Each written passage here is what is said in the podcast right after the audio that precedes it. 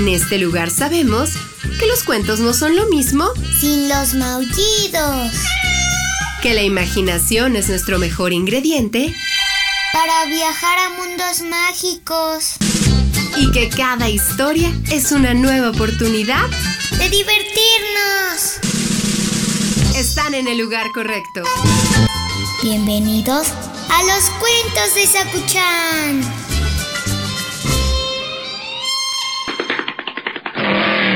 Esta es la segunda parte de este cuento.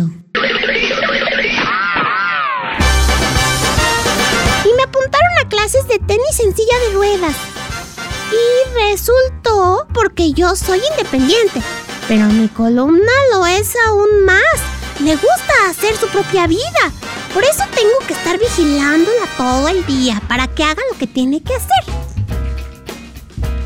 Llevarme a la escuela al ritmo de mis muletas, aguantar las clases sin decir ¡ay! Acomodarse en la silla de ruedas en los entrenamientos y dejarme dormir por las noches, entre otras cosas. Antes de los partidos, tengo que tener una charla con ella para que ponga todo de su parte. Mira, Colum, yo la llamo así.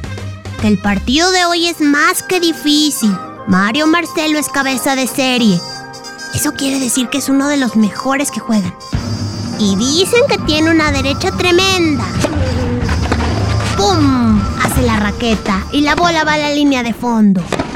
Colum me escucha atentamente. Y luego actúa como si me hubiera entendido.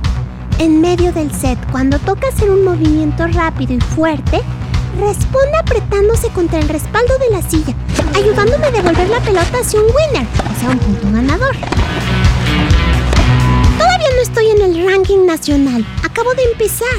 Mi sueño es participar en los Juegos Paralímpicos y ganar una medalla. Se la dedicaría a mis padres y a mi hermanita Gela.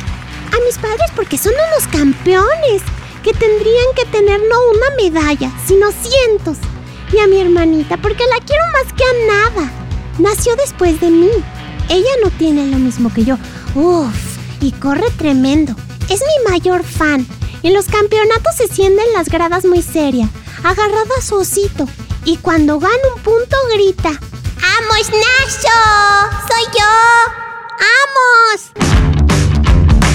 Naso soy yo. Es muy lista. En casa le gusta sentarse conmigo y sujetar mis boletas azules con sus manitas mientras hablamos. Yo le cuento un cuento cada noche y a veces me lo invento. Los que me salen son cuentos de aventuras con un príncipe que va a caballo a salvar a su hermana víctima de un hechizo. El príncipe soy yo y cabalgo veloz en busca de la princesita que es ella. En mi escudo de armas tengo una pelota y una raqueta como distintivos. Y hay un dragón que al ver mi imponente presencia sale corriendo para no volver. Mi hermanita escucha entusiasmada porque le encantan mis historias. Y el otro día, viéndome sentado en la silla de ruedas que uso para jugar al tenis, dijo sonriendo, ¡Caballo! Que en su idioma quiere decir caballo. La quiero tanto, es tan divertida y tan simpática. Espero que cuando sea mayor siga yendo a verme a los partidos, porque nadie me anima como ella. Para los jugadores es muy importante oír los aplausos y los gritos de ánimo de los espectadores, y si encima son su familia, con más razón. Yo estoy detrás de mis padres, preguntando todo el día, ¿cuándo vamos a tener otro bebé en casa?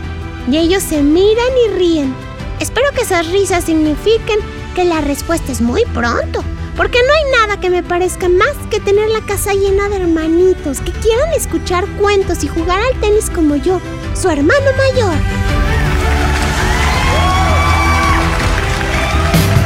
Colorín colorado, este cuento ha terminado.